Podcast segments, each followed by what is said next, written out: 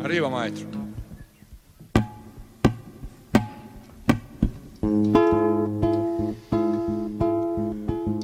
La conversación. Hoy conduce Gabriela Pintos. El viejo tambor destemplado en manos de quien fue encendido aquel redoblante apagado.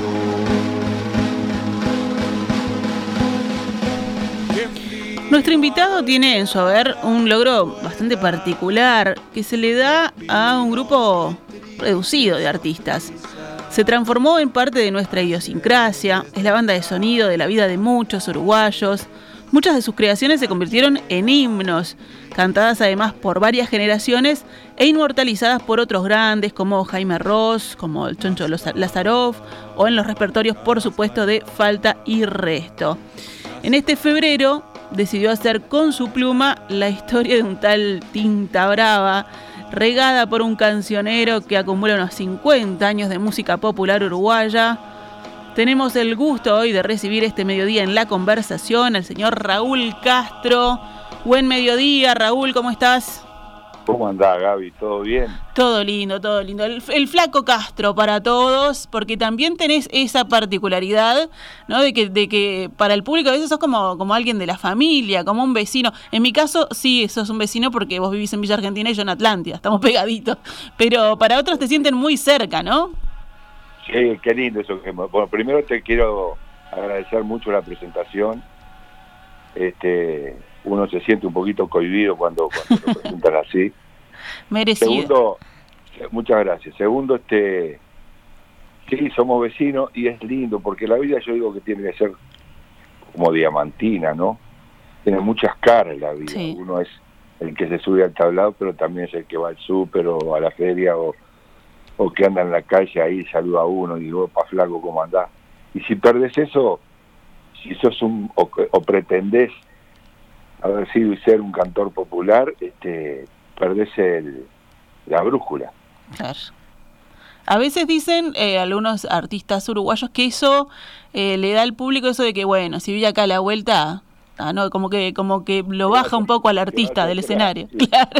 Ese dicho es muy uruguayo. ¿eh? ¿Qué va a hacer clase y vive acá a la vuelta? Claro. Nomás haber inventado ese dicho no sé si era verdad, pero nomás haberlo inventado ya te da la tónica, ¿no? De cómo somos los uruguayos. Pero está bueno, está bueno porque te cuida la modestia, ¿viste? Bien. Te cuida la modestia, no te hagas el crack, flaco. ¿Entendés? Está bien eso, está bien. Yo no le tengo miedo a eso. Raúl, eh, ¿cuánto viajamos en el tiempo para, para tu acercamiento a, a la murga? ¿De niño? Bueno, ese es uno de los este, secretos que voy develando a lo largo de la historia, pero por ser a vos te voy a contar. Bueno, no nos escucha nadie, no te preocupes. Qué calidad. Escucha, no, este, en realidad el acercamiento a la murga, y lo cuento en, el espectáculo, mi madre dice que cuando cuando hace cuando Uruguay sale campeón del mundo en 1950, son las cuatro y media, cinco de la tarde, las cinco de la tarde, hace el gol y estábamos en la casa de mi tía Meluca en la calle Gaboto y 9 de abril.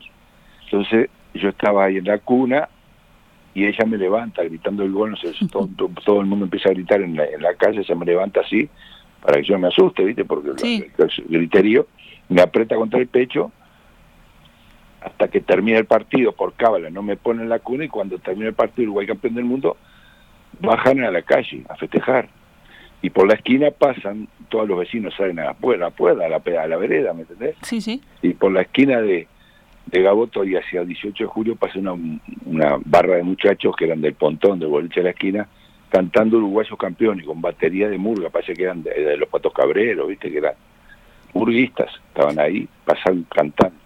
Y mi madre siempre decía que me puse como loco yo cuando los vi pasar y que fue en ese momento cuando me pichó, me, me, me, picó el bichito de la hamburga. Siempre decía eso. Mirá, qué divina, ¿eh? Tenía ahí como el momento justo ahí, de que vibró, vibró la sangre.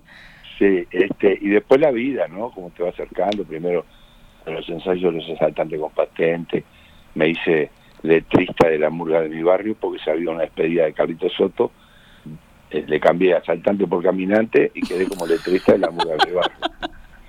Después fui letrista de la murga de Solimar durante 10 años. Y bueno, este, que fue mi murga joven, digamos. Claro. Y después la falta. Y después haber tenido la suerte enorme, brutal, de haber este, compartido la vida con el Choncho Lazaroff. Sí. Con Rosario, mi primera compañera, que fue maravillosa en cuanto a la sensibilización artística para mí. Su hermano, el Choncho, que fue mi guía este, musical y humano durante nuestra juventud. Jaime Rojo, con quien viví durante un tiempo bastante largo, como un año, menos, menos, en, España con Jaime y con el Choncho, vivimos en España, junto con el Flaco Bonaldi también, que es un músico y amigo brutal. Que me haya acercado la vida a Miguel López, otro gran músico con el cual tengo una sociedad que no tiene que ver directamente con la, con la con el arte, pero sí lo tiene, que es la publicitaria. Claro, sí. Que tengo con Miguel, que es uno de los cantores y músicos del grupo Rumbo, emblemático grupo de la música popular uruguaya, tengo una sociedad de treinta y pico de años. Somos, hace más que estamos juntos que estamos separados, ¿viste? un matrimonio. Ni un matrimonio, claro, es, difícil esa, esa convivencia, pero se da, se dio. Por suerte, por suerte, este, primero fuimos amigos, ¿viste? Y... ¿Qué, qué generación creativa, ¿no? En, en, lo artístico o también en la creación, por ejemplo, este publicitario también tiene algo de, artístico, por supuesto.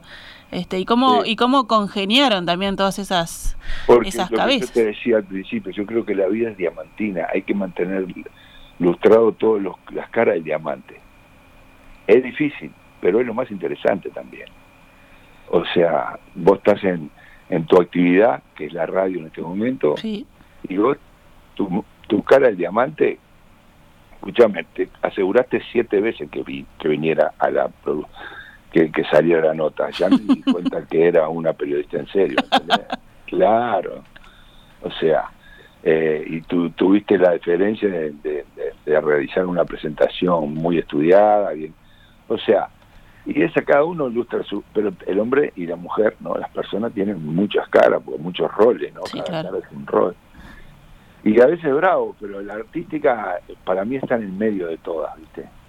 Si vos lo haces con ojos artísticos, la vida es mucho más feliz, más linda, más, más interesante. ¿Vos decís que todos, por ejemplo, podemos tener esa parte? que, No, todos tenemos, no vamos a ser tan Bien. egoístas de pensar Algunos deciden este, tenerla más brillante o sacarla a, relucir. Tienen la suerte de algunos de desarrollarla más y a veces estar rodeado por gente que lo hace, porque yo lo que te decía hoy, este, yo me, nosotros hacíamos murga desde que tengo 7, 8 años. Chiquitito, sí. Entonces es un colectivo creando, imagínate. Yo tengo más de 10.000 tablados, mujer. Y bueno, y justo el que hablábamos de la convivencia, eh, eso que decís vos de, de crear en colectivo, es fantástico también, ¿no? Y ya como aprendés, aprendés como porque sos una esponja. Porque uno dice, mira qué es lo que hice, mira. Después te vas dando cuenta también y aprendes a medir estéticamente, a darle importancia a los periodos, a los momentos. Aprendés de lo artístico y de, y de lo humano también. Y sobre todo de lo humano. lo artístico nada más que es una expresión de lo humano. Mira, todo el mundo dice uno es como juega al fútbol. Mira. Bueno, uno es como canta la murga. Hablábamos de tu acercamiento a la murga revuel, pero también a la música. ¿Qué se escuchaba cuando vos eras chico en tu casa? Capaz que el tango te acompañaba de chico, otros ritmos. Sí, sí, el tango, el tango. Por eso este, este, este espectáculo tiene las ínfulas de, haber inventado un sonido que es el murgotán. Murgotán. Con el Andrés Lázaro, este, que es el, director orquestal y, de la banda, ¿no? Eh, es una mezcla de tango y murga por eso mismo, porque conjuntamente con esa beta que yo te decía, apareció el tango, mis viejos eran recontra tangueros, mi madre tocaba el piano la profesora de solfeo, mira qué lindo recuerdo trajiste, este, de, de, profesora de solfeo, no ejercía, ¿viste? Ejercía solo como ama de casa, era de, esas mujeres de antes. Y, y bueno, y tocaba muy bien el piano. Pero después en casa ya cuando éramos grandes ya no había piano en casa, ni siquiera ejecutaba. Ahora, era muy creativa y tenía dos o tres tangos que, quedaron de memoria mi hijo Felipe rescató uno, por suerte, de memoria, este, de transmisión verbal. Qué divina, en generación en generación iba pasando ahí boca a boca. Sí, ella cantaba su tango, y ese tango, mamá, ese es mío, decía ella, y te lo cantaba, ¿viste? Divinos tangos, todos románticos, todo. Qué lindo. y después este mi padre que tenía un oído bárbaro y un, sobre todo tenía muy buen gusto, ¿viste? Mi viejo era un tipo de un buen gusto. No, no este, no era, no tenía mucho dinero, mucho dinero, pero viste que las personas con buen gusto no, no se, no se diferencian por la cantidad de plata que tengan. No, no, para nada. Bueno, y mi padre era eso, ¿viste? un tipo que tenía el don del buen gusto y, y escuchaba mucho tango. no era tan hincha de Gardel como soy yo, por ejemplo. Él decía que había mejores que Gardel. Mira, era de los detractores ahí de, de no. No, no, no, no, para nada. No tanto así, no tanto. Ya, te hablé porque no le gustaba mucho lo que endiosaran a nadie, era muy claro. mi viejo, ¿viste? Bien este, uruguayo. Re uruguayo, mi viejo. Fíjate que el padre eh, había sido obrero en la, en la estación Peñarol, fundador del CURT de parte de la parte obrera del o sea, de los empleados del, ferrocarril. Así que sí, era un uruguayo a, pura cepa. De pura cepa. Sí, sí, un tipo divino. Tiene cuento historia de él ahí en, el espectáculo también, sí. ¿Y qué tienen en común la murga y el tango? Son del mismo barrio, viven al lado. Eh, tienen los mismos pesares, son de la misma clase, eh, son extraídos de la misma clase este, y sobre todo son canciones con contenido. No es canción para, para pasar el rato solamente. El letrista de Murga, como, como letrista de tango, escribe para quedarse. Después si se queda o no, dependerá de su talento. Los otros letristas capaz que te meten en un tema que una comida y funciona, ¿viste? vamos arriba, no pasa nada. Está todo bien porque es para divertirse y está bien, alguien tiene que hacerlo. Claro. Pero después está el otro, el que está más pretencioso, es el letrista de tango. El que busca trascender. Busca trascender, busca decir la opinión justa, pegarle en el corazón a la gente, pegarle, a, acariciarle el corazón a gente, ¿no? Este, llegarle al corazón a la gente y, y cree que tiene derecho a hacerlo. Es un tipo que opina a, a partir del colectivo, de lo que opina el colectivo que está con él y de lo que él piensa, ¿no?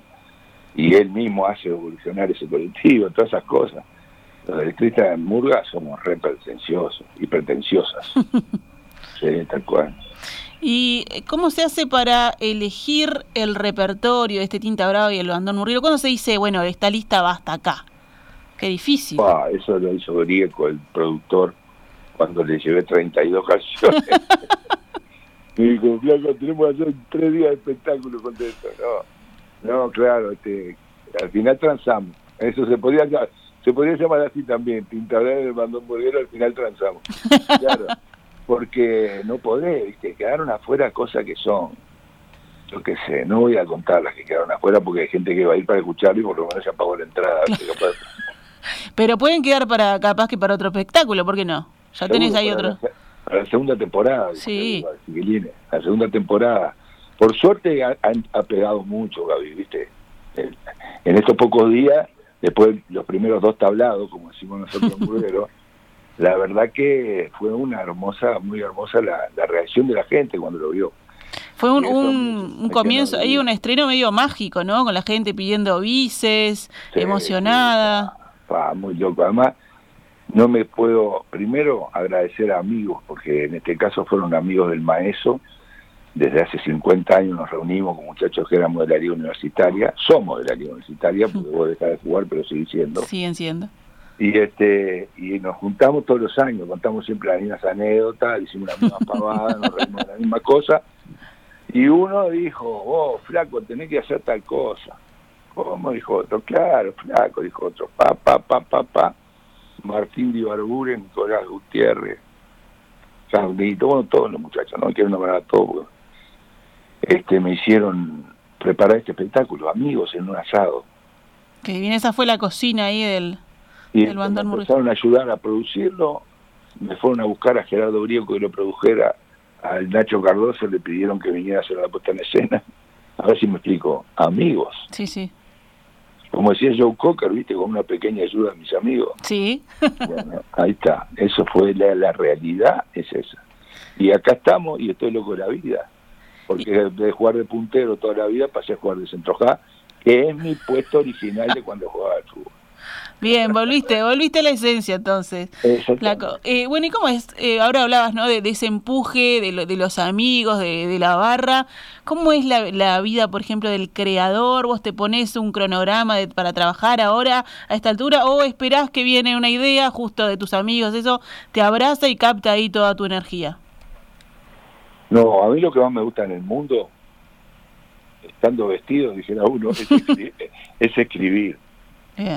Escribir, escribir, hacer, hacer gimnasia, ir a la playa a hacer gimnasia también me gusta mucho. Yo vivo cerquita acá del mar y bueno, vos vos sabés. Está divino. Y, cruzo mucho ahí a la, a la playa a toda época y, hora del día, en toda, cualquier época del año.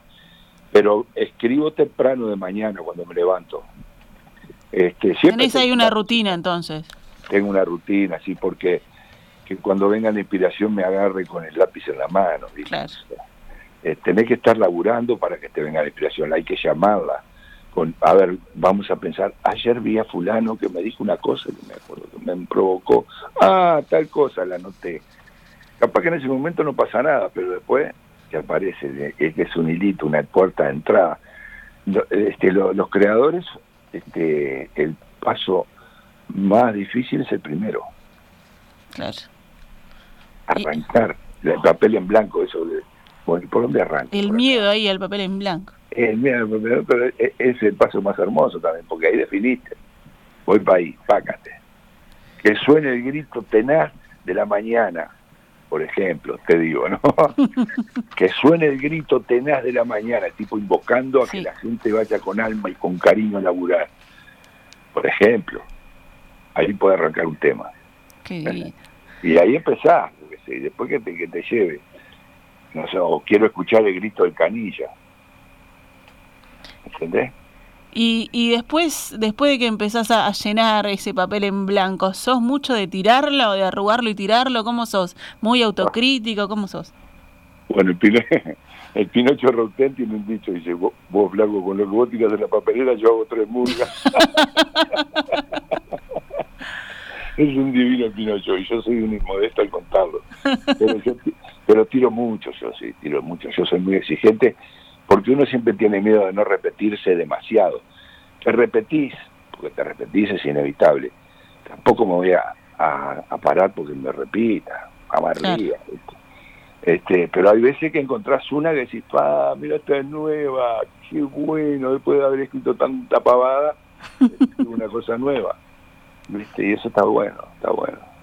¿Y cuál, pero eso de, repetirse tiene que ver con lo que uno busca decir también en, en sus creaciones? La forma sobre todo, porque en realidad es y tus principios cuando escribes, siempre, siempre estás hablando de vos y tus principios, tu ideología, ¿no? Yo me río cuando hablan de la objetividad del escritor, digo, fa, no, ¿cómo se ve que nunca escribió una murga? Es imposible ser objetivo, ¿viste? Podés decir lo que pensás, lo que pasa es que si pensás otra cosa tenés que sacar otra murga. Claro. Es facilísimo. ¿no? no la, la murga no se mancha, dije la Maradona. Lo que son los hombres, los que jugamos ahí. entonces, bueno, este, vos me preguntaste y me fui por otro lado. Te preguntaba eso de, que cuando yo también me fui, no te preocupes, Raúl. No, primero de cómo era, cómo era la vida del creador, por dónde, por dónde iba, si eras muy este muy, muy metódico y muy autocrítico también que, que dejas para, para afuera. Y después eso en repetirse si es que uno este es lo que quiere decir o, los temas que lo mueven no algo que te sensibiliza te sensibiliza a los 20 años y capaz que a los 40 también. O vienen cosas nuevas de ahí también supongo yo que surge. El caso de los derechos humanos por ejemplo. Claro.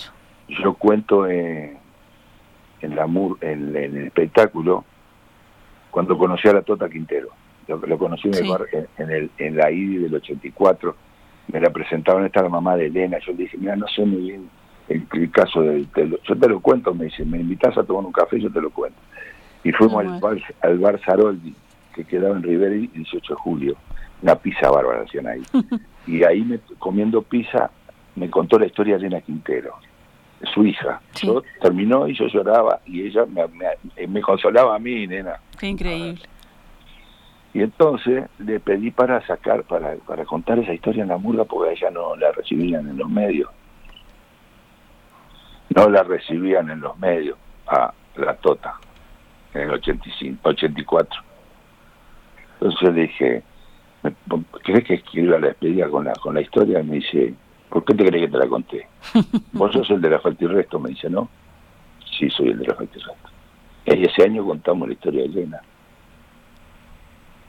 Qué fuerte. Pero después, pero después, en el 87, reclamamos por Mariana.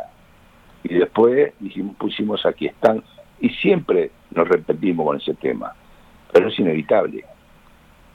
Porque es un tema de principio. Y este, lo que pasa es que hay que buscarle la vuelta. Un día hicimos la murga de la desaparecida. En el 2001.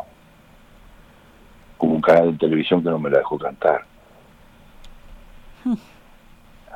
Pero es lo más hermoso también, ¿viste? Yo he sido muy censurado, entre comillas, porque la censura es una cosa imposible. Es un aguijón que se pica con su propia cola. Y cuando, y cuando me censuraron siempre pensé que era una oportunidad para salir por otro lado y por otra, con otra cosa y con una cosa que fuera sobre los mismos principios pero de forma diferente.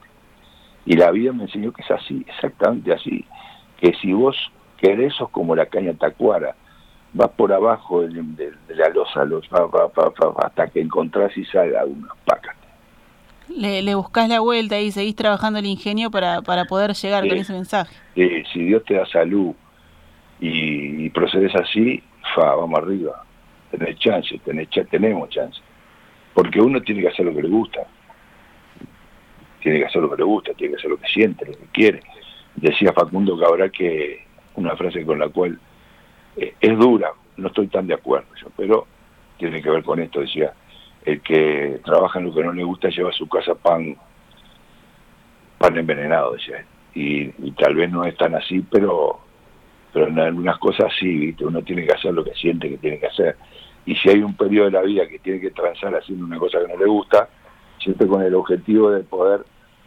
Y hacer lo que le gusta no quiere decir ponerle un nombre, hacer lo que le gusta. Claro. Puede ser, ¿viste? No, no quiere decir que tengas que ser abogado para hacer lo que te gusta. A mí me gusta defender a la gente. Bueno, hay 20 maneras de defender a la gente. Una de ellas es ser abogado. Otra es esto, otra es otro, otra es otro, otra es otro, ¿no? Otra es tener un partido político o puede ser eh, ayudar a la gente, puede ser ayudar ahora que hay sequía y con balde de agua. También, claro. Entonces te quiero decir con esto, ser creativo pasa también por ahí, ¿no? Por ser creativo con la propia vida de uno porque a mí no me caben los artistas que no se dan cuenta. No, soy un atrevido yo, si no me cabe.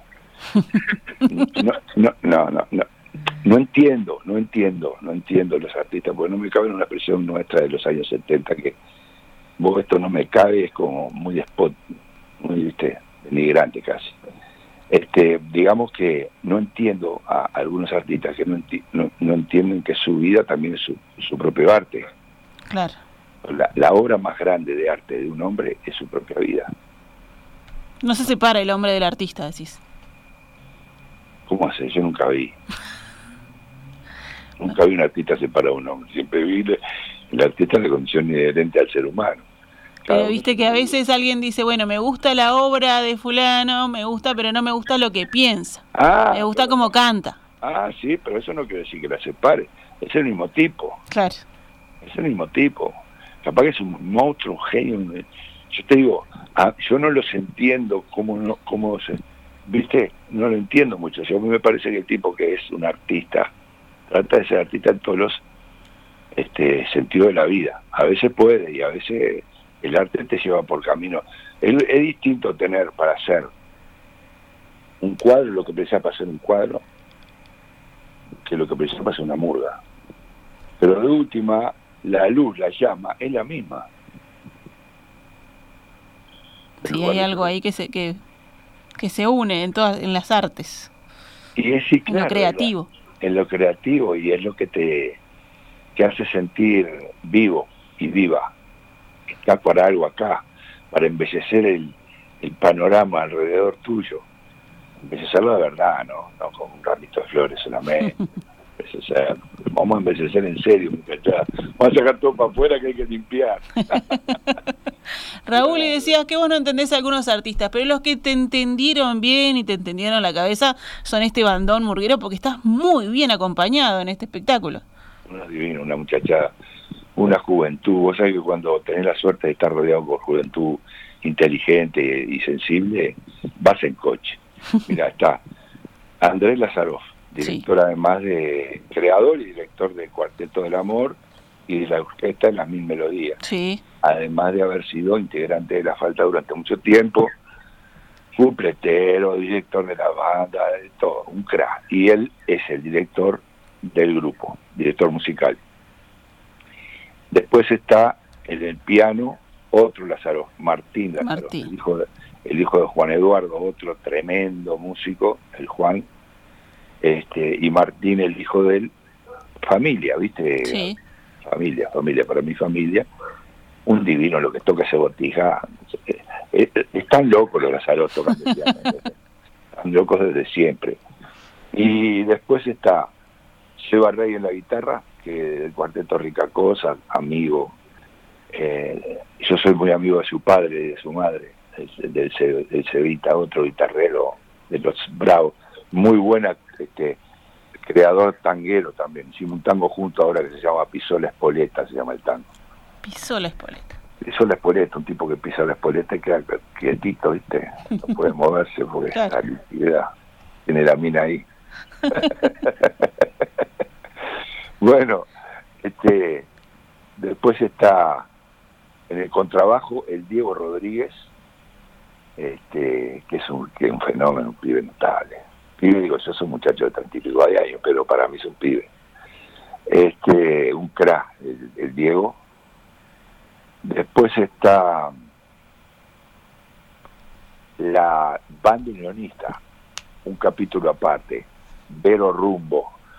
Yo no sabía que iba a cantar un día con una bandoneonista, eh, eh, haciendo dúo y, mano a mano con un bandoneón tocado por una mujer. Me parece una cosa muy, muy linda, muy linda. Me ha hecho evolucionar mucho ver todas esas cosas que están pasando, ¿viste? por suerte. Vengo del cromañón. este, después te voy tirando Gastón Angiolini ahí, bombo y coros puede ser. Bombo, Gastón Angiolini, como siempre, mi amigo, desde hace 20 años que estamos juntos. Eh, siempre él fue el bombista de la falta de los últimos años. Después está en los platillos otro de los morgueros históricos de la falta, Bruno Bucovine, del Buco, y otro de los rompiendo este, mitos, digamos, en el redoblante, tremendo instrumento machista para la murga, una mujer, de Lucía Casi, una cra. Y después el colo, Orlando da Costa, mi amigo, hermano, y comediante de la falta de toda la vida, que también hace de las suyas en el espectáculo, hace tres cuplés. Y Diego Bueno, ex director de la falta y uno de los alumnos predilectos del Tito Pastrana, siempre le digo yo porque es el que tiene la murga clásica en el alma, es un crack Diego. Y yo a Duarte y Madelenda Silva en los coros también, dos cantantes del primer nivel hacen dos temas cada, hacen un tema cada una, este, y bueno, y ahí, y por ahí corre la cosa. Divino, es un... Yo contando y cantando, ¿viste? Claro, no nos olvidemos que está también Raúl cantando. No nos olvidemos. Como decimos nosotros, yo le digo al mono cuando lo presento y la gente lo aplaude. digo, mono, te voy a dejar hacer un cumple, pero mirá que no es tu show. claro. Entonces quieren hacer su, una camiseta a los muchachos que digan no es tu show. no es tu show. Qué divino, qué divino. Mira, acá tengo a Gustavo que dice, el flaco por lejos es la figura más imponente que vi en los tablados. Su sola presencia física se imponía, dice Gustavo. Ya ahí lo maravilloso. Así después María Luisa que me manda foto que estuvo contigo en la sala Citarrosa, divina sala, y dice, vayan a verlos, brillante tinta brava, tremendo bandón y producción. Así que estuvo muy feliz de compartir contigo uno de estos viernes o sábados, este, María Luisa, que ya ahí nos da garantía de que ya fue, le gustó y lo recomienda. Qué lindo, qué lindo. este es una parienta. Gracias a la tía María. Gracias María Luisa. Gracias tía, te mando un beso. no, realmente la gente queda contenta. Queda contenta además porque es muy emotivo, ¿viste? Te reís, llorás, este, cantás, bailás, te metes en la historia este, y pasás un rato entretenido. Pasás un rato entretenido y sobre todo la canción con contenido que, sigue vigente, ¿viste? Está bueno en la moda, pero era Oscar Wilde. Es una forma de fealdad tan espantosa que hay que cambiarla cada seis meses. claro, hay que ir variando, pero esta esta queda, esto trasciende, como decíamos nosotros. y, bueno, y lo popular para ser popular tiene que ser masivo, pero tiene que ser profundo, si no, se convierte en moda para acompañarte con el bandón murguero, Tinta Brava y el bandón murguero. Entonces, viernes y sábados de febrero, 21 horas, en la sala preciosa que es la sala Cita Rosa, allí en 18 de julio. Y las entradas las consiguen en Ticantel. Hoy te venís temprano. ¿Cómo es la, la movida cuando tenés, que, cuando tenés que actuar? ¿Te haces una concentración ahí? ¿Llegás sobre la hora? ¿Cómo es? Bueno, hoy este, me desperté temprano, pero, pero hice algunas cosas en el hogar allá, tranquilo. Bien. yo vivo con dos de mis hijos, ¿viste? Los dos Un varón de 10 y una niña, mujer de 17 que cumple 18 ahora, la mora. Acá, que ayer salvó un examen. Bien ahí. Y les, queda solo, le quedan solo dos y entra a la facultad. Y también Antonio que tiene 10. Entonces, Antonio está en la casa de un amigo y se va a la casa del hermano y se queda hasta el domingo. El hermano que vive en Malvin, del Pedro. Eh, este, ese tiene 19 y es alto como yo, Se pintó, se este, tiñó todo de, rubio casi blanco, ¿viste? Esa onda que tienen ahora los pibes. Platinado ahí. Es. Bueno, eh, después este estoy solo hoy porque la mora se fue a la casa del novio y estoy solo haciendo la concentración. Estás concentrado, concentrado. Ahora tengo que ir al centro porque tengo que pagar un par de cuentas porque hoy es 10 y vuelvo, me doy un bañito, me pongo bien pintón, dijéramos los muchachos de arte, bien pintón, y arranco a buscar al Antonio, lo llevo a la casa de Pedro y me voy al, a la a BTV que tengo una nota a las 5 de la tarde. Bien, ahí siempre, eso también es parte del trabajo, ¿no? el artista. Esto es parte del trabajo, claro que sí. Es lindo también porque masajea mi ego, la gente. Ya hoy te parás distinto, es distinto, volver de varias notas. ahí. fue preciosa la nota, hablamos de cosas profundas, lindas, ¿viste? Porque a veces son dos segundos, pero esta que vos me hiciste es una hermosa nota. Y por eso le llamamos la conversación, nos tomamos el tiempo para conversar ahí con nuestros con nuestros invitados. está buenísimo, está bárbaro, está bárbaro. Bueno, Raúl, eh, te dejo entonces concentrado ahí, que hoy explote la sala citarrosa de, de emociones con Tinta Brava y el Bandón Murguero, y a la gente que te acompañe estos fines de semana de febrero que quedan, y ya a la espera de lo que será una segunda temporada. Muchas gracias por tu tiempo, Raúl. Escúchame, un solo dato más. Diga, diga. Entran a boy.com, sí. boy.com, y se anotan en una entrada para que un sorteo una entrada. Ya por solo anotarse tienen 50% de descuento. Bien ahí, qué bueno. Buen dato.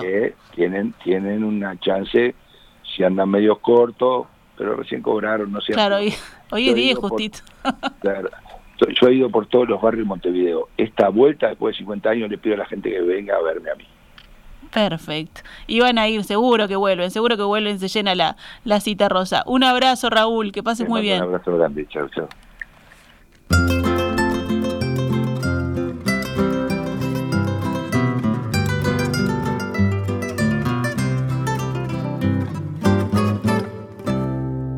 Es imposible que me olvide de tus besos. Es imposible de olvidar tu dulce voz. Es imposible que me duerma alguna noche sin extrañar aquellas noches de los dos.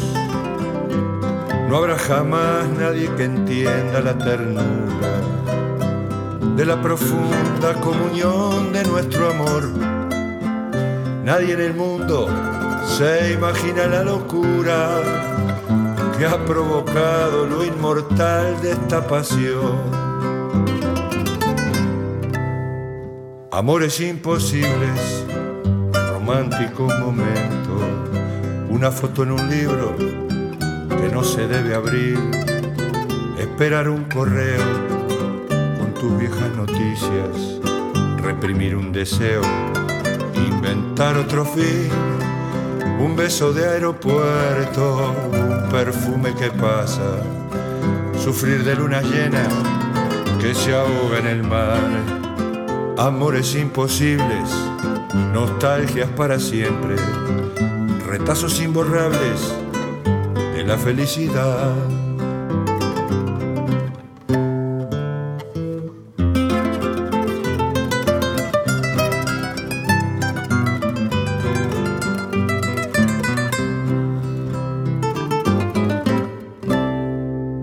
Atravesó montañas